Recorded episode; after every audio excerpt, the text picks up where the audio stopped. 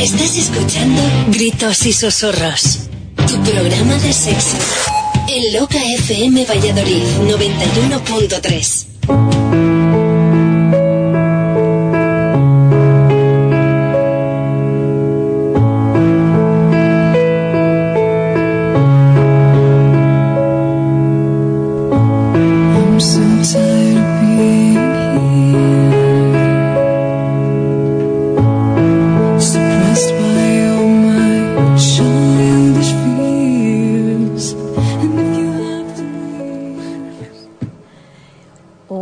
buenas noches, bienvenidos.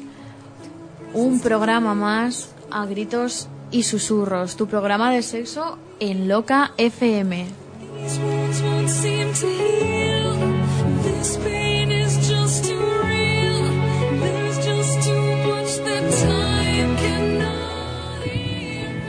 Hoy tratamos el tema de la orientación sexual, hoy tratamos todo el tema de la identidad sexual. Viene muy candente el tema, así que preparados para un programa lleno de nuevos conceptos, de nuevas teorías, pero sobre todo cargado de emociones y de testimonios muy, muy, muy significativos para nosotros. Y antes de empezar, queremos dar las gracias a Gloria Tendero. Gloria, buenas noches, bienvenida. Hola, buenas noches. Gloria en unos instantes nos va a contar su experiencia. Eh, Gloria tiene una hija de 11 años, ¿vale? Esta niña se dio cuenta cuando era muy pequeñita, cuando tenía pues dos años o así, ¿no? Bueno, eh, ella digamos que, a ver si lo digo bien, es una niña que se le ha alosexado, ¿bien? Sí, De forma masculina, es decir, que nació con genitales masculinos eso es. Pero bueno, pues muy eh, jovencita, a los dos años o así, ¿no? Nos decías que ya ella quería Se y nombraba en se nombraba en femenino, y bueno, pues nada, en unos eh, momentitos estamos contigo para que nos cuentes cómo has vivido esto, cómo lo has vivido con tu familia, cómo lo ha vivido ella, que hoy en día recordamos ya tiene 11 añitos Sí. y, y feliz, supongo. Sí, sí. Muy bien. Pues bienvenidos a todos, comenzamos.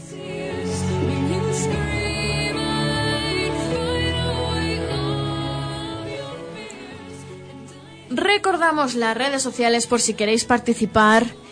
Tenemos WhatsApp, eh, apuntad el número de teléfono 645-310-253. Tenemos una fanpage en Facebook, Gritos y Susurros FM, y un Twitter, arroba Gritos Susurros FM.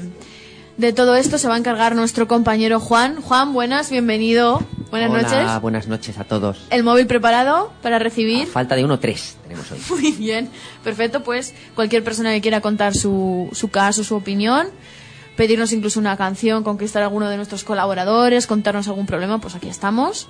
Pachi, hola, hola. Buenas noches, Alicia, ¿cómo estás? Ya buena, Ya estás buena, siempre estás buena. muchas gracias. Pero de salud, pues ya buena. Me alegra, me alegra oírte eso. ¿Preparado? Siempre. Muy bien. Sara, bienvenida. Hola, buenas noches. ¿Cómo estamos? ¿Bien? ¿Todo preparado? ¿Todo bien? ¿Todo preparado? Así da gusto. Bueno, pues eh, si queréis empezamos ya con el tema que hoy nos ocupa de la identidad sexual, ¿de acuerdo? Mm, ¿Cómo definimos lo que es la identidad sexual y qué tipos existen de identidad sexual? Corregidme si en algún momento, por favor, meto la pata porque mi conocimiento en este tema es bastante nulo y para eso estáis vosotros que sois los profesionales. Bueno, en mi... Bastante nulo, No, yo creo que ya de Alicia tenemos aquí una futura sexóloga, ¿no? Entre Por supuesto, nosotros. sexóloga, periodista. es una sexóloga en potencia. Cuando llegue junio estará ahí súper preparadísima para hacerlo ella. Ya, verás, ya diré la palabra a lo sexado, pero vamos, de carrerilla. Sí, sí, lo vas a utilizar en tu día a día. Te vas a ir a tomar un café con tus amigos y vas a decir, te estoy a lo sexando. Ya está. como hombre Estamos como hechos. mujer. Muy bien. En todo caso, y lo que sí que voy a decir es que no te equivocas en ningún momento, porque en- si podemos meter la pata en cualquiera de los temas que podemos hablar aquí, o creo que es extensible a cualquier cuestión, no es, es meter la pata por desconocimiento, no porque te equivoques. O sea, estas cosas no se hablan, con lo cual no nos equivocamos, sino que simplemente no nos llega la información. Y yo creo que de eso- Gloria nos puede hablar luego bastante, ¿no? Pues entramos en harina. Vamos a empezar con ello. Eh, ¿A qué nos referimos cuando no cuando hablamos de identidad sexual? Mm, Yo lo voy a definir desde la sexología, que es como nosotros trabajamos. vale. Nosotros entendemos la identidad sexual como em, la identidad de cada persona, es decir, el que cada persona se sienta como hombre o como mujer. Vale. Eh, eso sería lo que desde donde partimos en la sexología. Como hombre o como mujer no significa que estén en dos extremos opuestos de lo que es ser hombre o ser mujer, sino que cada hombre o cada mujer tendrá sus características particulares y peculiares, ¿vale? No hay eh, una característica masculina mm, o femenina en polos opuestos, sino que hay un continuo donde cada característica de cada persona se situará. ¿vale? Vale. Pero al final nos identificamos con dos identidades que serían eh, el hombre o la mujer. Vale. Todo esto que hablamos del continuo ¿no? de características lo hablaríamos o lo denominaríamos como intersexualidad. ¿Quieres matizar algo, Pachi? Eh, pues me pasa como, como siempre, ¿no? Es que yo he hablado Sara ya y lo, lo he explicado muy bien. Sí, importante el concepto de intersexualidad. To- todos, todas somos intersexuales, de todos tenemos eh, características de hombre, características de mujer. O sea que la identidad, en- igual que, que ha dicho ya mi compañera, eh, se define por eso, por identificarte, ¿vale? De identidad como hombre o como mujer. Em, ¿Cómo se configura esta identidad sexual? Bueno, es un proceso largo, como todos los procesos y como lo que venimos diciendo en los distintos programas que hemos ido desarrollando, mm, básicamente eh, es un proceso biográfico, con lo cual no es un me siento hombre o mujer y ya, se acabó, ¿no? Sino que el cómo se configura la identidad tiene que ver con un montón de procesos que se viven a lo largo de la vida, pero la identidad básicamente sí que tiene una construcción en el momento prenatal, ¿no? O sea, en el desarrollo embrionario. Hay un momento, una- ciertas circunstancias del desarrollo embrionario donde científicamente se ha demostrado que ciertas hormonas influyen en esas estructuras que te van a crear, ¿no? Que van a crear ese embrión, esa persona, y esas estructuras, en función de qué hormonas vayan a actuar, se va a desarrollar un cerebro en masculino o en femenino, que sí que en este momento el cerebro, como decíamos el otro día, el cerebro al final es quien nos transmite lo que sentimos, todas las sensaciones, pues en este momento sería el cerebro también el que nos transmite si nos sentimos como hombres o como mujeres. Es decir, la construcción de la identidad es una construcción eh, cerebral, ¿no? El cerebro, el eterno olvidado en la sexología. Es que parece que... Con lo cual eh, es una cuestión de cómo me siento porque quien piensa es mi cerebro y Vale. eso es al margen de qué genitales o qué forma física pueda tener. ¿vale? Vamos a matizar esto, importante. que es lo más importante, yo creo que vamos a tratar, ¿de acuerdo? Que es el cerebro y no el órgano eh, genital. A todo este proceso es, o el proceso de desarrollo embrionario corresponde al inicio de la sexuación, que la sexuación sí que hemos hablado yo creo que en algún momento de ella y sería el proceso con el, el proceso biográfico eh, que, en el que te configuras como hombre o como mujer. ¿no? El primer paso sería este desarrollo embrionario, después hay muchos otros pasos. Eh, agentes de sexuación hay muchísimos, desde la familia, eh, todo lo que tiene que ver con hormonas, las pautas de crianza, eh, pues eso, montones de cosas tanto a nivel fisiológico como psicológico. Las vivencias te van construyendo como el hombre o la mujer que llegas a ser, ¿no? Cada persona es única justo por eso, porque cada persona va a vivir su propio proceso. Mm, ¿Qué hay de diferencia entre, por ejemplo, la identidad sexual y la orientación sexual? Pachi. Mira, yo, Alicia, son dos conceptos que normalmente se, se equivocan mucho, ¿no? Se utilizan de forma indistinta Así y son es. dos conceptos claramente diferenciados, ¿no? Creo que para una buena forma de, de, de que les aprendamos hoy y no se sigan Mm. ¿Y queden cometiendo este error, ¿vale? Es identidad sexual, es el, el cómo me siento. Me siento hombre, me siento mujer. Identidad, de cómo me identifico. Creo que con esa regla es, es más fácil que nos quedemos con ello. Venga. Y la orientación es el, el que me gusta, ¿vale? Hacia, hacia dónde oriento de orientación mi deseo erótico. Es decir, yo lo oriento hacia los hombres, lo oriento hacia las mujeres o lo oriento hacia los dos, ¿vale? Entonces creo que un poco con esta regla, que es como muy sencillita, ¿no? Pues mm, queda claro el, el concepto. Juan, ¿cuál es tu identidad sexual y cuál es tu orientación sexual? Vamos a ver. Eh, yo ca- casi me pillas porque estaba aquí. Como identidad sexual soy soy un hombre, soy varón y mi orientación sexual es claramente ginerasta. Destaca... ¿Cómo te he quedado, eh? ¿Cómo te has quedado? Toma. ¿Qué, qué, cuáles son tus mitos eróticos? Para volverlos a recalcar, por si acaso nos están Si nos escuchando. está escuchando Beyoncé, por favor, llama, por favor. Bueno, también no nos vamos a poner exquisitos, pero no quiero entrar en ese tema porque podemos hacer un programa entero sobre... este. Vale, vale, vale. Muy bien, muy claro. Sara, cuéntanos. Sobre esto, ya que Juanillo aquí nos da, ha dado una clase de sexología, ahora qué parte me queda a mí, me queda ser la simpática, no me fastidies, que no, que yo no sé ser esas cosas. Pero bueno, ya que él ha nombrado eh, como orientación del deseo ginerasta, ginerasta son eh, el deseo orientado hacia mujeres, ¿vale? Y cuando el deseo está orientado hacia hombres, tu deseo erótico es hacia hombres, sería, hablaríamos de personas andrerastas, ¿vale? Nosotros no hablamos desde la sexología de homosexuales o heterosexuales, sino de eh, personas que desean a hombres o mujeres, ginerastas o anderastas. ¿vale? O los dos. O a los dos. O a los Pero dos. bueno, de todas formas, eh, esa sería la diferencia, ¿vale? Y la- el matiz eh, que hizo Pachi en referencia a la orientación sexual, perfecto. Lo único, mm, por mi parte, añadir que no tiene nada que ver identidad con orientación y que alguien que ha nacido con, aunque yo creo que con su aclaración queda bastante sencillo, ¿no? Alguien que ha nacido con genitales masculinos puede desear a... O sea, puede sentirse chica y desear, desear a a alguien con, con genitales Sí, que no tiene absolutamente nada que ver. femeninos, Mm. exactamente, y sería orientación homosexual o bueno, andrerasta en ese momento. ¿no? Vamos a aclarar. Dime, Pachi, perdona. No, decía que, que si os dais cuenta, al final utilizar ginerasta y andrerasta eh, simplifica muchísimo las cosas, ¿vale? Sí. Es decir, me atraen hombres, andrerasta, me atraen mujeres, ginerasta, me atraen los dos, ginerasta y andrerasta, ya está. Entonces nos, nos resulta mucho más sencillo a veces que estar hablando de homosexual, eh, chico, chica, no, es- creo que es una forma de simplificar las cosas y de que queden claras. Hablando de esto precisamente, de que queden las cosas claras, vamos a aclarar unos conceptos, ¿de acuerdo? Para quienes nos estén escuchando. Eh, voy a decir tres palabras, ¿de acuerdo? Y simplemente pues me ayudáis a definirlas dentro de la identidad sexual, ¿vale? Vamos a definir eh, hermafroditismo. ¿Cómo definimos hermafroditismo? Vale, eh, hermafroditismo, lo que se conoce como ello, sería eh, alguien que tiene los, los- que es hermafrodita, tiene los dos sexos en la misma persona, o sea, sería masculino y femenino. Normalmente cuando hablamos de sexo aquí, estoy utilizándolo muy mal, lo sé, hablamos de genitales, ¿no? Tendría genitales masculinos y femeninos eh, a la vez. Mm, normalmente o, el llamar hermafrodita se llamó en algunos momentos a lo que ahora mismo desde la medicina se denomina intersexualidad, ¿no? Que serían personas eso, que pueden nacer con, con ambos genitales, masculinos y femeninos. Y en todo caso, lo, a donde más se aplica hoy en día sería al mundo animal, ¿no? Sí Eso que hay es. animales hermafroditas, pero no hablaríamos ya en humanos caracol, de per- exactamente.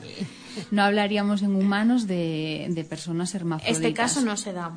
Mm, sí se da, pero no se hablaría de hermafrodita. O sea, eso se ha relegado a hablar cuando hablas de, pues eso, del mundo animal o de plantas, pero no de humanos. Cuando hablamos de personas, Eso. hoy en día, desde el mundo sanitario, que es quien ha denominado esto, se hablaría de, de intersexualidad. O sea, que puede ser una persona que una persona intersexual que tenga eh, un pene y una vagina. Podría ser. De hecho, hay bastante, un porcentaje bastante alto de personas que nacen con, al menos con genitales ambiguos, que no se sabe muy, Muy bien, bien qué si es son. pene o ¿vale? Y ahora mismo, pues mira, en prensa estos días ha salido bastante porque han prohibido eh, hacer la cirugía en el momento del nacimiento. ¿no? O sea, antes cuando nacían, pues todo de que parece que tenemos que tener genitales A o B, porque solamente hay dos formas, entonces cuando nacían decidían si iba a ser niño o niña en función de lo que valorasen internamente que tenían o externamente si se parecía más a un pene o una vagina. Y ahora mismo, pues eso, por ejemplo, ya pues lo están descartando, ¿no? El déjale vivir su desarrollo y, Y, luego que él y decida después hablamos sobre Vale. ello. Siguiente concepto, transvestismo. Vale, el travestismo es algo que se confunde y que se ha confundido mm, sistemáticamente con la transexualidad, ¿vale? Nos referimos a, tra- a travestismo cuando una persona se viste, o sea, utiliza ropas del sexo opuesto. O sea, de- por ejemplo, un hombre que utiliza ropas de, de mujer. Pero lo utilizaría como gusto personal para disfrazarse el día de carnaval o como juego erótico. No pasa de ahí. No se siente mm, Mujer. mm, siendo hombre, ¿no? Simplemente es, es un juego de, de ropas. Vale. De ropas y de roles, si quieres. Pero en Seguramente es el más conocido para el oyente que nos está escuchando, porque bueno, es también uno, el- uno de los que más se usan en la, en la sociedad, Hmm. junto con el siguiente que os quería preguntar, que es el de transexualidad. La transexualidad es el concepto que tiene que ver con lo que estamos trabajando hoy, que es la identidad. Y ahí sí que es cierto que con transexualidad eh, se entiende aquella persona que ha nacido como con genitales de un sexo, pero su, sen- su identidad sen- sentida es del sexo opuesto. Esto que decías tú antes de alosexarse, ¿no? Sí. Pues yo mm, veo a una persona y la alosexo, es decir, pienso o la identifico como mujer, pero me está diciendo que no, que su identidad es como hombre, porque se siente hombre. Entonces, una cosa son las características externas que pueda tener, que me van a llevar a clasificarlo como hombre o como mujer, es decir, a alosexarlo, y otra cosa es cómo esa persona se sienta. Y este, eh, la, la transexualidad, claro, se ha tomado como patología y como un problema, se ha llegado a, a estudiar así, ¿no? O sea, se ha llegado a referirse en los libros así y hoy en día no sé si aún se sigue tratando y llamándolo problema o patología. Sí, sigue siendo sigue siendo un problema. De hecho, la transexualidad ha estado en los manuales de psiquiatría más conocidos, DSM, CIE y demás, como, como una patología hasta el cuarto DSM. Y ahora mismo no existe la palabra transexualidad como patología, pero sigue existiendo la disforia de género, que para el caso es llamar al burro con distinto nombre. Vale. Y trastorno, perdona, de la identidad sexual. Que al final estamos hablando de lo mismo, pero ya no hablan de transexualidad como tal. Están hablando de incongruencias entre mi cuerpo y lo que siento, de dificultades, de patologías, de trastornos. Seguimos hablando de lo mismo. De ese matiz aún no hemos salido. De hecho, creo que cuando tienes que quieres ir al, al juzgado, por ejemplo, para cambiar tu nombre, por ejemplo, de, eh, si naces con un, te ponen un nombre masculino, cambiarlo para uno de mujer, creo que tienes que aportar un certificado médico que diga que tienes disfo- ¿cómo es disforia? no? Disforia, Disforia género. género. Trastorno de la identidad O trastorno de la identidad, sí, como un certificado médico, entre comillas, de mira, yo tengo esta enfermedad, me lo ha justificado este médico, aquí tienes mi justificante para que me hagas esto. Sí, sí. Muy ¿Sabes? heavy. Cuando, cuando la gente se basa en, en los DSMs para eh, decir que, que la Por- transexualidad es... para quien no lo sepa, los Sí. DSM, El DSM es el manual de trastornos psiquiátricos ¿vale? Eh, americano. Entonces, quiero decir, eh, a aquellas personas que, que argumentan que la transexualidad es un- una enfermedad y que se basan en el DSM, ¿vale? Decirles a todos ellos que no es una enfermedad, ¿vale? Y que si nos, re- si nos retraemos al DSM-3, en el DSM-3 la homosexualidad estaba recogida también como enfermedad, ¿vale? Creo que hoy, hoy en día ya muy pocas personas, y tenía que ser nadie, ¿vale? Piensen que la, la homosexualidad es una enfermedad. Lo mismo que tiene que pasar con, con los casos de, de identidad sexual, ¿vale? De transexualidad. No es una enfermedad, ¿vale? Es, eh, es el cómo te sientes, el cómo te identificas en este caso, y en el caso de lo que hemos hablado antes, es eh, hacia dónde orientas tu deseo erótico, ¿vale? No hablando en ningún momento de enfermedades, y es, es muy triste que esto se siga viendo desde el punto de vista patológico porque no lo es. Vale. Mm, Si dime, me dejas un segundo, por supuesto. porfa. Eh, mm, sí que es cierto que se puede hablar de enfermedad, pero mm, en general de lo que al final más se refiere en negativo suele ser como patología, como trastorno, ¿no? Porque al fin y al cabo viene clasificado desde el ámbito psiquiátrico y médico. Y en todo caso, yo lo que sí me apetece hacer en esta aclaración es que soy muy pesada diciendo que no podemos hablar de problemas y en este momento sí me apetece hablar de problemas, pero Adelante. no justo para ver eh, la transexualidad como un problema, que mucha gente es justo como lo ve. Si no llegan a decirte la palabra trastorno o patología, pues mínimo es un problema. Y yo lo que planteo aquí es que la transexualidad no es un problema. El problema es de la sociedad. Pero ahí, sí está. hablo de problema, ¿vale? Entonces, así como en el resto de cuestiones hablo de dificultades, aquí no. O sea, Aquí es un problema conscientemente con- quiero sí. De problema y de pensar que ese problema es social, no es de las personas que viven una situación de transexualidad. Hablando de, de la sociedad, eh, digamos que la transexualidad se vive de diferente manera en los niños y en los adultos, ¿no? Ahora eh, Gloria nos contará el caso de, de su hija, pero ¿qué aspectos claves nos podéis contar sobre esta forma de vivir la transexualidad en niños o en adultos? ¿Cuáles son las principales diferencias? Yo creo que no es tanto el mm, la diferencia en cómo se viven, sino en que hasta ahora hemos pensado en la transexualidad en adultos o cuando se manifestaba o alguien era capaz a, a manifestar que cuál era su identidad, ¿no? A dejarla clara ante el mundo, pues, pues ya eran adultos. En general eran personas mayores de 18 años. Ahora lo que hemos visto en los últimos años es que no, que los menores obviamente ya, ya son transexuales desde pequeños. O sea, si estamos hablando de que la identidad se configura a nivel cerebral en el desarrollo, embrionario, pues en torno a los 2-3 años una persona es consciente de si se siente hombre o se siente mujer. Otra cosa es cómo lo vaya expresando y si es capaz de expresarlo. Pero que sentirlo lo siente está claro, ¿no? Entonces, no hay diferencias entre la transexualidad adulta o la transexualidad en menores, pero sí es cierto que se ha visto o la que más se reconoce es la transexualidad en adultos.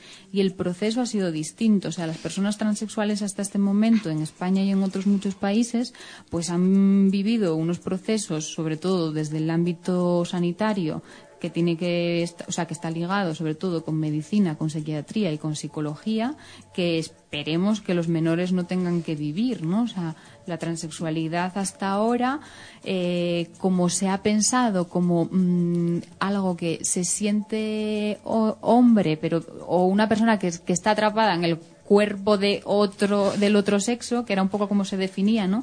Una mujer atrapada en un cuerpo de hombre, ¿no? Y era así como todo súper melodramático. No está atrapado en ningún sitio. ya está. Entonces, como parece que estás atrapado dentro de un cuerpo que no es el tuyo, pues al final lo que te obligaban era a modificar ese cuerpo para adecuarlo a lo que se supone que tú estabas sintiendo. Entonces, las personas transexuales en España pasaban por un proceso muy largo que tiene que ver con lo que tú decías de que para cambiar el DNI era necesario llevar un certificado, o sea, una persona manifestaba que no se sentía eh, bien con su identidad y tenía que comenzar un proceso de psicólogos, de psiquiatras, donde les- hay una obligación a hormonarse para cambiar esos aspectos físicos y acomodarlos lo, lo máximo posible al sexo que siente.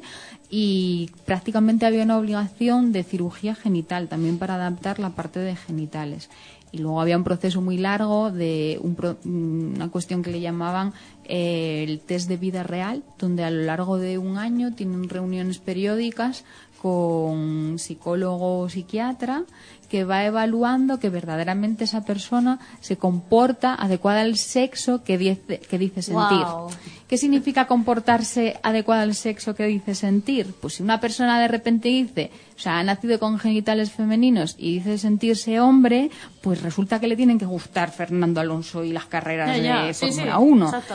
Y alguien que dice sentirse mujer, pues la persona que lo va a evaluar le quiere ver llegar a, a la evaluación con tacones, como no. si yo como mujer vistiese siempre en tacones. ¿Qué me están contando? Pero esto sigue vigente, ¿no? ¿no? Sí, sí, sí. Sigue vigente esto. Sigue vigente Guau. y un poco quien está rompiendo todo eso es la gente que está trabajando con menores, que está diciendo, pues no, nuestros niños se sienten así, pero no queremos que haya una obligación ni a ponerles hormonas, ni a hacerles una cirugía, ni a pasarles un test de nada, ni vida Exacto. real, ni leñes. O sea, la vida real es la de cada uno. Tú no tienes que evaluar si mi vida es real o no es real. ¿no? Sí, o si eh, me he cambiado el pene por la vagina porque me siento mujer, exactamente. O sea, Es otro de los mitos también de la transexualidad, de que en general se, se valora o se cree que todo el mundo hace cirugía genital y para nada. De hecho, por lo que se lucha ahora mismo justo con los menores es porque no tengan que hacer ese proceso, porque lo que está claro es que el cambio de cirugía de la cirugía genital, aparte de ser muy cara, porque en España la cirugía de, mm, de hombre a mujer ronda los 6.000, 7.000 euros y contrario puede llegar hasta los 14, 15.000. Entonces hay muchísima gente que ese proceso lo hace fuera de España, se va a, sobre todo a Asia, ¿no? a países de Asia que son los que más experiencia tienen y los que más barato puede salir. ¿no? Y aparte de, de ese coste es que las- se pierde sensibilidad. O sea, están haciendo una cirugía. Cualquier cirugía hace que las conexiones del sistema nervioso se modifiquen, con lo cual pierde sensibilidad hasta qué punto merece la pena hacer ese tránsito cuando tú puedes aceptar los genitales que tienes y vivirte perfectamente. Es un poco la lucha que ahora mismo hay, eh, sobre todo desde menores, ya también mucho desde adultos en los últimos años, pero es que hasta ahora no les quedaba otro, si de verdad querían cambiar ese nombre en el DNI, si de verdad querían Increíble. vivirse en la identidad en la que se querían vivir. increíble.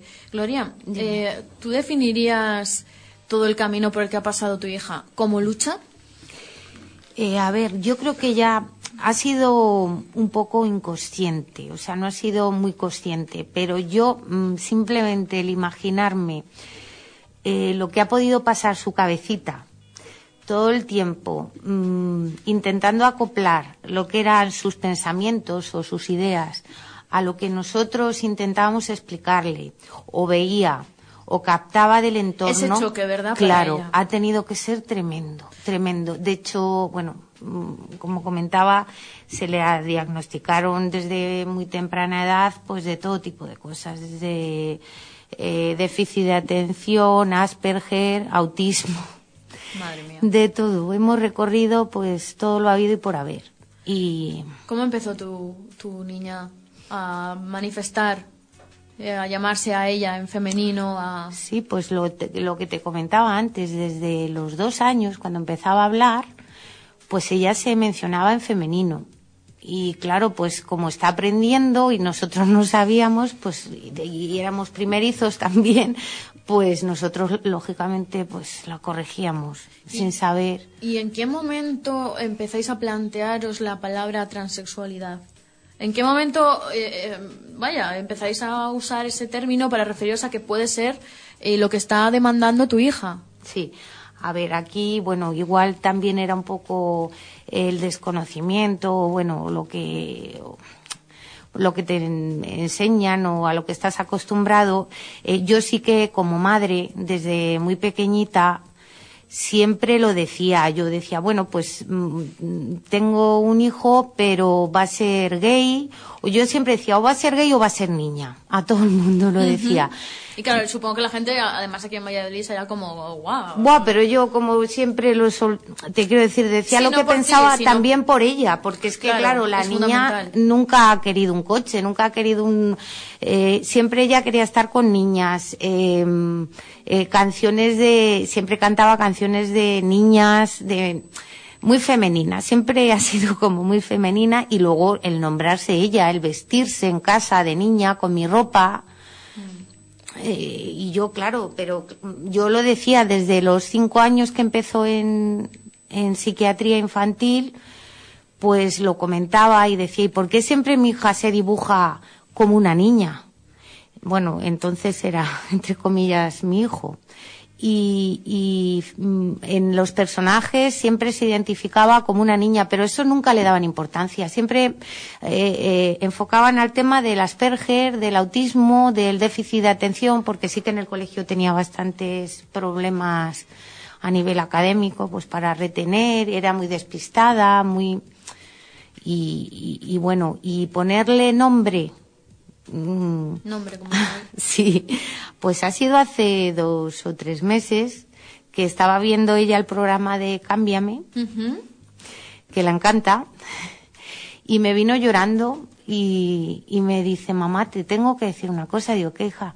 Dice que sé lo que me pasa. Digo, pero ¿qué te, eh, ¿qué te pasa? ¿De qué? No sabía de qué me hablaba. Dice, pues que, que me siento niña, mamá, que soy una niña. Pero bueno, con, con, como la persona que no ha oído en su vida y de pronto oye, eh, pues Vaya. una emoción y yo la verdad que en ese momento pues tampoco sabía mucho cómo enfocarlo y cómo canalizárselo. Y le dije que bueno, que yo no sabía, que íbamos a preguntar a, a los médicos o a quien fuese que nos asesorara, que se lo explicase a ellos. A ver, eh, en ese momento tampoco sabía el tema de, de lo de la transexualidad. Y, y dejé un poco que pasase un poquitín de tiempo para que ella se aclarase y por si hubiese sido algo así eh, momentáneo. Pero al volver de un viaje me encontré con una amiga que sí que conocía a mi hija desde pequeña y conocía los problemas que había tenido con el déficit de atención y demás. Y fue en ese momento cuando me preguntó por ella del, que qué tal iba con el déficit de atención y tal y digo, mira pues con el déficit de atención seguimos igual pero me ha pasado esto, que mm, te acuerdas que le gustaban las Barbies, que era, le gustaba mucho vestirse de niña, que siempre interpretaba personajes de femeninos y tal. Digo, pues ahora me ha llegado y me ha dicho que se siente niña y que es una niña. Dice, "Jo", dice, pues esta chica era asistente social y se estaba especializando en niños transexuales. Y fue pues la persona que me abrió los ojos, porque cuando me empezó a explicar un poco el tema dije, date, digo, ¿es esto? Pero vamos, sin lugar a dudas. Y me pasó el contacto de Crisalis, de la asociación. A continuación hablaremos con. Y ahí ya se empezó a encaminar todo y, y ella pues se ha cambiado, ha cambiado radical ya a partir de ese punto.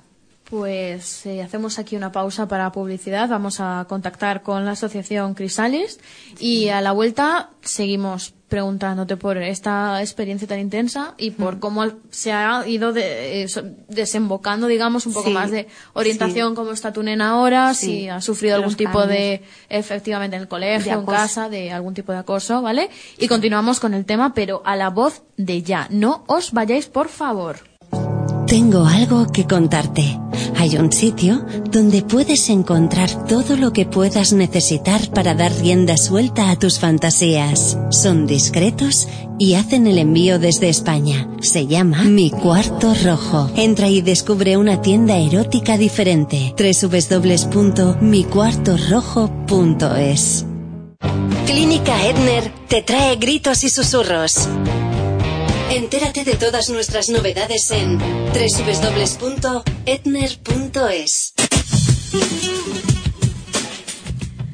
Ya estamos aquí, que tenéis ganas, yo lo sé, de continuar con esta preciosa historia, con este precioso testimonio de Gloria. Recordamos, hoy estamos hablando de la identidad sexual, hemos definido ciertos conceptos que nos pueden ayudar para entenderlo y Gloria nos estaba contando el caso de su hija, tiene una nena de 11 años y es una niña que se le ha alosexado de forma masculina, es decir, que nació con genitales masculinos, pero ella se siente una nena, una mujer. Efectivamente. Eh, Gloria, sí, a ver, Pachi. Perdona, Alicia, mira, ya que has mencionado lo de la alosexación, ¿no? que me encanta cada vez que lo dices. Ya Es que Dios, es que da una potencia ahí, mm, una erótica. Vale, alosexar, eh, en sexología entendemos la alosexación como la forma en la que desde fuera nos sexan. Es decir, nos ven como hombres o nos ven como mujeres. Sí, existe lo de sexar, también sexado de pollos de toda la vida, que para ver, sí, sí. Exacto, Alicia.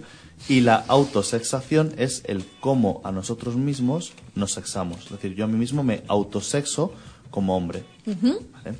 Entonces, cuando nosotros hablamos de identidad sexual, estamos hablando de la autosexación que nos damos a nosotros. ¿Dónde surgen, no quiero decir problema, porque no es problema, ¿vale? Como decía Sara, pero eh, lo que, la situación es cuando desde fuera se nos alosexa con un sexo, nosotros nos autosexamos con otro. Sí. ¿vale? Es ahí donde surge de lo que estamos hablando, ¿vale?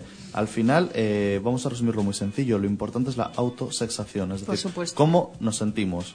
Yo me siento hombre o yo me siento mujer. Punto. Es lo verdaderamente importante. Más allá que todo lo que hemos comentado, que si cirugías, que si pastillas, que si cambiar el DNI de nombre, efectivamente. Eso es, Alicia. Tú eh, te sientes mujer porque te sientes mujer, no porque tengas vagina o porque tengas pechos, o, no porque te hayan desde de pequeña, ¿no? Sino porque te sientes mujer. Pues ya Eso está. es lo importante. Lo dejamos ahí. Exacto. Gloria, eh, Sí, estábamos llegando al punto de la historia en el que empiezas a encontrar luz, en el que empiezas Sí. a usar el término transexualidad porque realmente ves que es que encaja con el caso de tu hija, ¿de acuerdo? Pero, ¿a qué problemas nos enfrentamos ahora? Es decir, tu hija nace con genitales masculinos, tu hija se siente una niña. Sí. ¿Cómo, ¿Cómo se toma esto, tanto en la familia como en el cole, como en tu círculo social? Bueno, pues hay mm, diferentes mm, tipos de, a ver, por así decirlo, de, de grupos. eh, quizá en el que piensas que es más, va a ser más complicado, como puede ser el entorno externo, Sí. pues es el que de momento menos problemas ha, ha dado. Wow, Sí. atentos a esto. Sí. Y, y el entorno familiar es el que está poniendo más trabas a todo. ¿Tu nena se da cuenta de esto? Sí, Por supuesto, ¿verdad? Perfectamente. Y para ella es un, es un sufrimiento añadido al que me imagino que ya haya pasado eh, el tener ya claras las cosas y querer sentirse aceptada tal y como es y ver que, que a la persona, una de las personas que más quiere, que es un familiar muy directo, pues no lo acepta. no lo acepta tal vez por convicción, por tradición, por Pues no. no, tener sé. una mentalidad. No lo sé, no sé si será por, Claro, y este por conflicto- educación que le hayan dado, por, por no sé. Claro, y este conflicto, eh, en el fondo a tu nena le pasa factura. Totalmente y- porque la, la, la cuarta la cohibe, la tiene miedo, tiene miedos. Vale, no entiendo. ¿Y en el caso del cole, por ejemplo?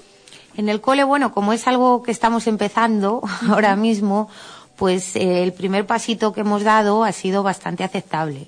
La verdad que eh, nos han apoyado. Sí que es verdad que eh, las pequeñas dudas que yo pudiera tener como madre tampoco les pillaban de nuevas, porque Ya. yo ya todo este tema le había comentado con el orientador para que estuviese un poco pendiente, porque sí que el año pasado, en el curso pasado, pues hubo no eran cosas demasiado significativas, pero sí que hubo algunas insultos y, y desprecios por parte de siempre de otros cursos. En su clase nada, para nada, porque la conocían perfectamente. Sí, uno de los eh, pr- problemas que sueles eh, que suele resaltar en las noticias, en la sociedad, en todas estas cosas son los, los nenes que eh, están con la transexualidad.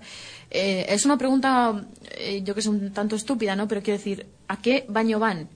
Sí, bueno, yo, a ver, todavía estoy mm, eh, empezando en este tema. Lo que se ha dado es como un paso de protección a ella, de los profesores y demás, para que estén pendientes de, que no se metan con ella y demás. Eh, mm, en breve me imagino que ya empezaremos a tocar este tema porque eh, volvemos a los temas un poco de papeleos. Eh, yo necesito la firma y el consentimiento de su padre para ciertos permisos y si él no la da, Claro, tienen que tener los dos permisos, el del papá y el de la mamá. Claro, porque, a ver, que, que tampoco, no sé cómo decirte, no es nada legal, pero sí que eh, eh, para un menor, para un menor, exactamente, aunque en, en mi caso, bueno, tenga yo la custodia y demás, pero siempre hay que pedir la autorización del padre y de la madre. Sí, vamos, sobre todo para que el, el- el- cole Sí. no tenga la responsabilidad o no luego, digamos, tengan que... Eh, Exactamente, exactamente, pero pero bueno, todo se andará poquito a poco y habiendo buena predisposición del colegio, me imagino que, que lo vayamos situando todo en su sitio. De hecho, para situar cada cosa en su Sí. sitio, existe una asociación, la asociación Crisalis. Sí. Contamos eh, con una conexión telefónica con su presidente, el presidente de Crisalis Castilla y León, Eduardo Gómez. ¿Nos escuchas? ¿Eduardo? Hola, Eduardo. ¿Sí, Eduardo, nos escuchas? ¿Eduardo? Me parece que Eduardo no está. De momento. Bueno, pues nada. Vamos a ver si podemos volver a, recuperar la llamada. ¿Eduardo? Sí, que oímos. Sí, no. eh, yo creo que le estamos escuchando, que está ahí al otro lado del teléfono, pero vamos a probar de otra forma. ¿Eduardo? Hola, ¿estás ahí? Perfecto, pues nada, ahora recuperamos tu llamada, ¿de acuerdo? No te vayas. Sí. Ah. Vale, pues ya estamos, los problemas típicos del directo, seguro que todo el mundo nos entiende y nos escucha. A ver ahora, Eduardo. Eduardo. Sí, Ahora, ahora. Muy bien, Eduardo, bienvenido en directo a Gritos y Susurros en Loca FM. que buenas noches. Sí, eh, vale, Eduardo. A ver, vamos a intentar subir el volumen de tu llamada. ¿Ahora? Vale. Eduardo es eh, el presidente de Cristales Castilla y León. Eh, Eduardo, te queríamos preguntar cómo, qué es esta asociación y cómo nace. Bueno, esta asociación pues nace en principio a nivel estatal eh, con pues cuando cuatro familias se dan cuenta pues que no son casos únicos la situación de sus hijos y que hay más niños eh, con esta realidad, ¿no? Entonces, eh, posteriormente ha ido creciendo y en dos años pues eh, an- andamos rondando las 250 familias y luego pues se ha empezado a hacer eh, ya delegaciones autonómicas eh, pues en varios sitios, ¿no? Eh, ¿En qué consiste exactamente vuestro trabajo? Bueno, nuestro trabajo es visibilizar precisamente esta realidad para, pues para mm, que se, tomen todas las medidas para que nuestros hijos no, no vivan anulados, ¿no? Que no tengan, eh, que estén carentes de derechos, ¿no? Porque hoy en día, pues prácticamente no tienen eh, no existen, ¿no? Entonces nosotros eh, eh, queremos visibilizar esa realidad y hacer que todos los eh, los mm, padres que llegan nuevos, hacer una- un acompañamiento, eh, profesionales que y, to- y to- y cambiar todo el tipo de, de medidas legales y esto para que para que la situación de nuestros hijos eh, eh, se regularice. Eh, antes nos comentaba Gloria todo el camino que ha tenido que hacer, ¿no? Para que a su niña se le empiece a, reconocer a nivel social y que sea una forma de aceptación, ¿no? De, de su condición de transexualidad. Y yo quería preguntarte si hay más familias que nos están escuchando, como el caso de Gloria, de acuerdo, que tuvo suerte porque dio con ese asistente social que eh, le orientó más o menos. Mm, no sé, alguna forma de contacto contigo, mm, de orientación, alguna página web, alguna red social donde puedan acudir. Sí, nosotros tenemos eh, a nivel estatal eh, hay una página web que es crisalis. Punto, eh, bueno, met- metes el buscador eh, crisalis y aparece crisalis.org.es.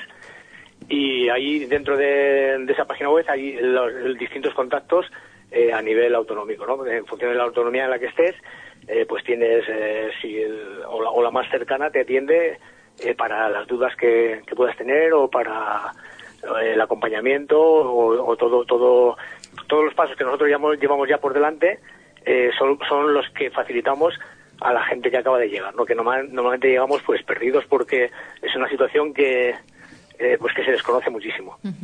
Sí, Gloria está sintiendo. Creo que Hola sí. Eduardo, buenas noches. Hola Gloria. ¿Cuántas familias has dicho que atendéis en la actualidad? Aquí en Castilla y León estamos, eh, como, como llevamos tres meses de andadura, pues estamos empezando a crecer. Estamos alrededor de 10 familias, ¿no? En- Con las últimas que han contactado, ¿no? Y a nivel eh, estatal, pues hay alrededor, la última cifra que yo sé que seguramente habrá crecido, serán de 250 familias ya. Aparte de Wow. otras familias que igual contactan y no deciden, por, por Sí. diferentes motivos, no deciden seguir la asociación, ¿no? Pero pero lo que es eh, eh, familias que, que se quedan en la asociación, ¿no? Pues eh, alrededor de 250 es lo que tenemos en la actualidad. Eduardo, ¿cómo entras tú en este mundo? Es decir, eh, tienes una nena, ¿verdad?, de 14 años preciosa. ¿Sí?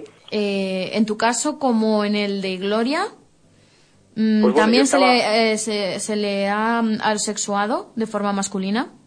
Claro, sí. al, al ver que tenía un pene, pues lo asesuaron como un varón cuando realmente, realmente se ha sentido siempre una niña, ¿no? Desde, desde vamos, desde con todos sus eh, todos sus roles de género, ¿no? Todo- todos sus comportamientos eran femeninos y en cuanto tuvo posibilidad de, de expresarlo y de decírnoslo, pues no lo decía, ¿no?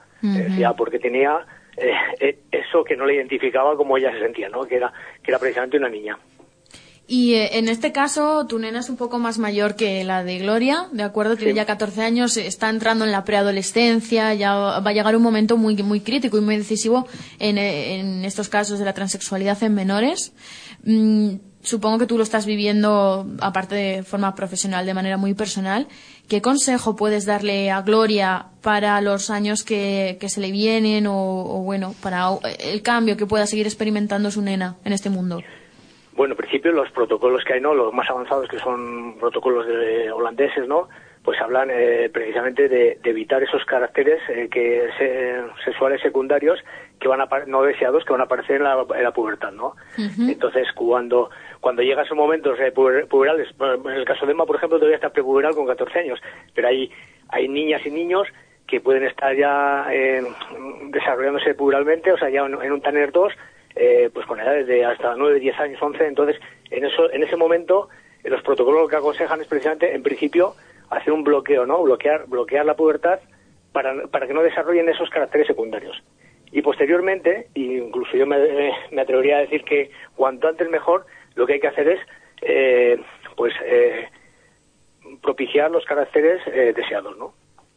Con todos mis respetos, eso resulta bastante antinatural. Es decir, mm, estamos convirtiendo algo como es la transexualidad eh, en, en algo, no sé, artificial, en algo que, como es, en teoría, vamos a hablar, un problema enorme, hay que buscarle una solución enorme y esa solución enorme es completamente antinatural. Es decir, no, no, eh, este nene se siente nena, pues venga, vamos a quitarle el, el genital, vamos a ponerle el que en teoría le No, bueno. puede corresponder.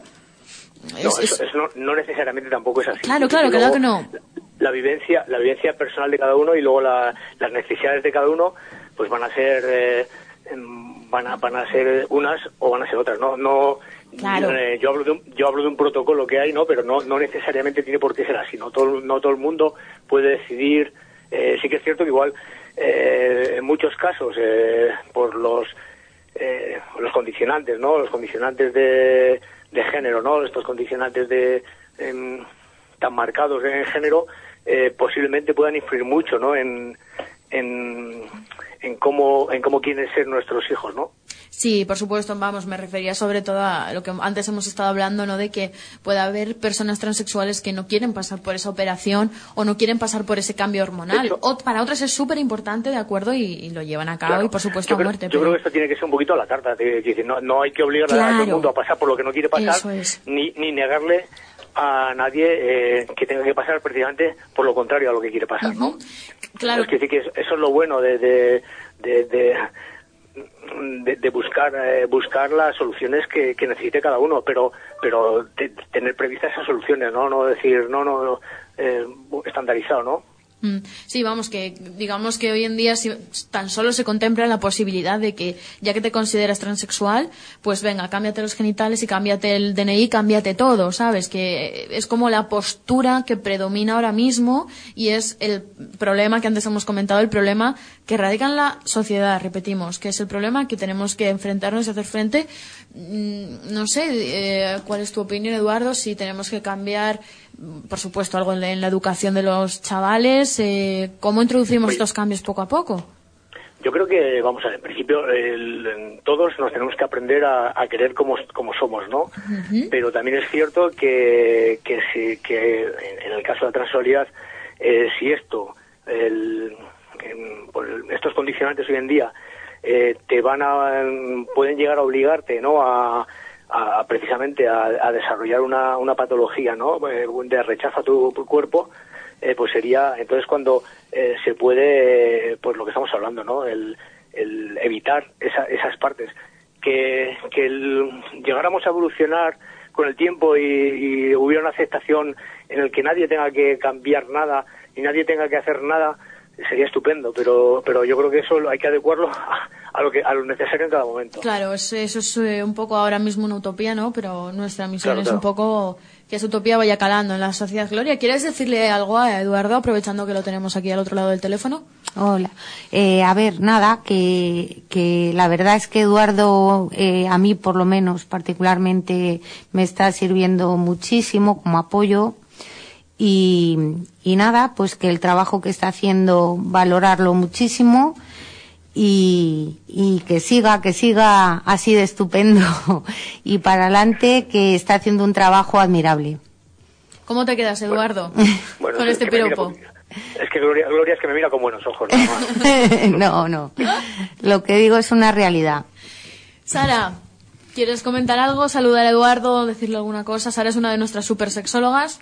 Es una de nuestras super sexólogas. Sara es la persona que le ha dado la lata a Eduardo desde antes de Navidad. Para intentar convencerle. Eduardo, nos cuentas, es que sin tu experiencia, es que nosotros te llamamos. Claro. Y al final, mira, ha colado. Mira, soy persistente e insistente y al final, al final consigo casi todo lo que me propongo. Casi, no siempre.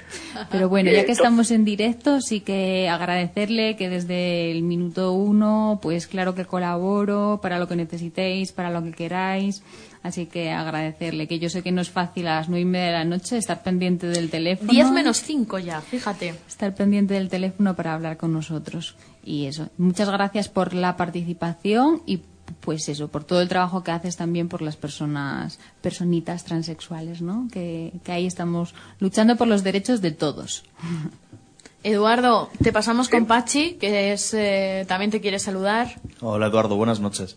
Hola, buenas noches. Nada, pues un poco más que mis compañeras, ¿no? De darte las gracias y reconocer el, el trabajo tan importante, ¿no? Que es, es, es necesario y a veces también para, para las tanto para las familias, ¿no? Como para las personas que están en, en este proceso, esa importancia de- de- del apoyo, del factor social, ¿no? Y de, de saber que más gente está en ello, creo que, que es básica esa red que, que has creado de, esa red de apoyo creo que es un factor muchísimo más importante de lo que nos podemos llegar a imaginar en un primer momento, de verdad. es. Así es. Eh, este, mm, Juan.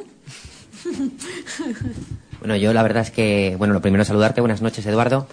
Y nada, decirte que más de lo mismo, eh, de, que están, de lo que están diciendo mis compañeros, que enhorabuena por tu trabajo, por, por todo esto que hacéis, por, por visibilizar y por dar normalidad, por normalizar esta situación y que creo que, que es una de esas cosas por las que puedes sentirte muy orgulloso y irte muy contento a dormir todas las noches. Eduardo, Sí. muchísimas gracias. Nos despedimos aquí. Gracias por tu aportación. Recordamos Eduardo Gómez, presidente de Crisalis Castilla y León. ¿Qué decir? Que mm, sigas trabajando y que eh, labores como la tuya pues son admirables. Muchas gracias, Eduardo, por tu intervención aquí en el programa. Nada, gracias a vosotros. Hasta pronto, Eduardo. Bueno, bueno, mm, nos queda un poquito de programa. Yo es que tengo un montón de mm, conclusiones. No sé con cuál quedarme. El testimonio de Gloria es perfecto, es precioso. Sara. Yo quiero dar un último dato Sí. eh, que a mí me parece un avance muy positivo en el, en el ámbito que estamos eh, ahora hablando sobre menores, ¿no?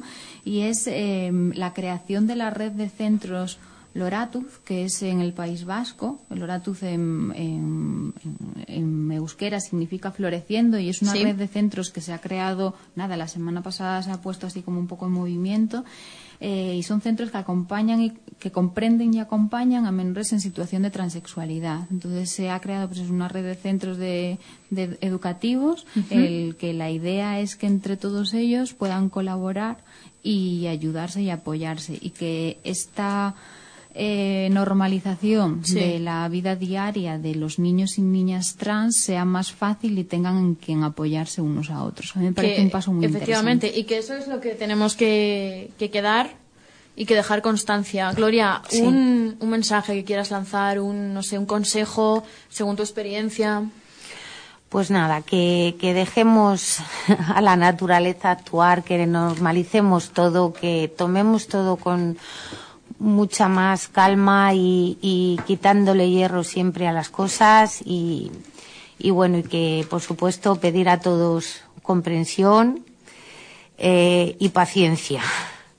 Sobre Eso es fundamental, sí, sí, sí, porque en este mundo en el que vivimos, que vamos más acelerados que, que la puñeta, pues no tenemos mucho tiempo o no queremos ver muchas cosas que, que son mucho más naturales y más normales de lo que, de lo que nos pensamos. Ahí queda eso.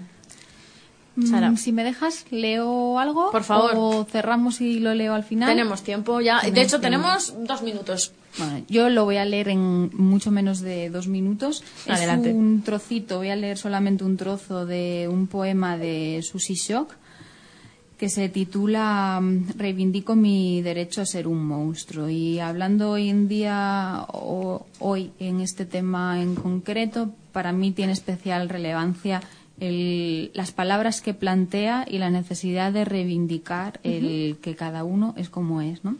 Y el poema dice. Yo, pobre mortal, equidistante de todo. Yo, primer hijo de la madre que después fui. Yo, vieja alumna de esta escuela de los suplicios. Yo, monstruo de mi deseo, carne de cada una de mis pinceladas, lienzo azul de mi cuerpo, pintora de mi andar. No quiero más títulos que cargar, no quiero más cargos ni casilleros a donde encajar, ni el nombre justo que me reserve ninguna ciencia. Reivindico mi derecho a ser un monstruo, que otros sean lo normal, el Vaticano normal, el credo en Dios y la Virgísima normal, y los pastores y los rebaños de lo normal, el honorable Congreso de las leyes de lo normal y el viejo Larus de lo normal. Y hasta ahí. Hasta ahí, leer. que no es poco. Ojo, cuidado. Chicos, un último mensaje. que me miras con esos ojos, Juan? Bueno, atentos oyentes que mañana es el cumpleaños de Juan. Por favor, todo el Aceptamos, mundo... aceptamos chicas que salgan de tartas. Bueno, pues lo tenemos ahí presente. Muchas gracias a todos por vuestras intervenciones. Sexólogos, Muchas Gracias. gracias. La verdad que ha sido un placer pasar una noche más con vosotros. estoy pensando que el siguiente programa tratamos autoestima y cómo aceptar un no. Qué, qué inter- Ojo. qué interesante también. Eso voy a hablar yo solo. Lo de cómo aceptar el no va a ser, va a ser un monólogo mío. Bueno, pues está bien que lo, que lo tengamos en cuenta. Yo prometí a Juanillo un látigo y te juro que para el próximo lo traigo. De 5 metros. Y lo interesante es que protesta el único no soltero del grupo. Efectivamente, efectivamente. Gloria, muchísimas gracias por A venir. vosotros. De verdad. Eh, mucha suerte y ojalá tengas muchísimo apoyo. Claro que sí, es el siempre. Que, el que te mereces. Y el que se merecen los nenes y las nenas como Pues la sí, tuya. Pues sí. Muchísimas gracias. a Nos vemos por- en el próximo programa, así que que tengáis muchos, pero que muchos orgasmos y disfrutáis de la semana a tope.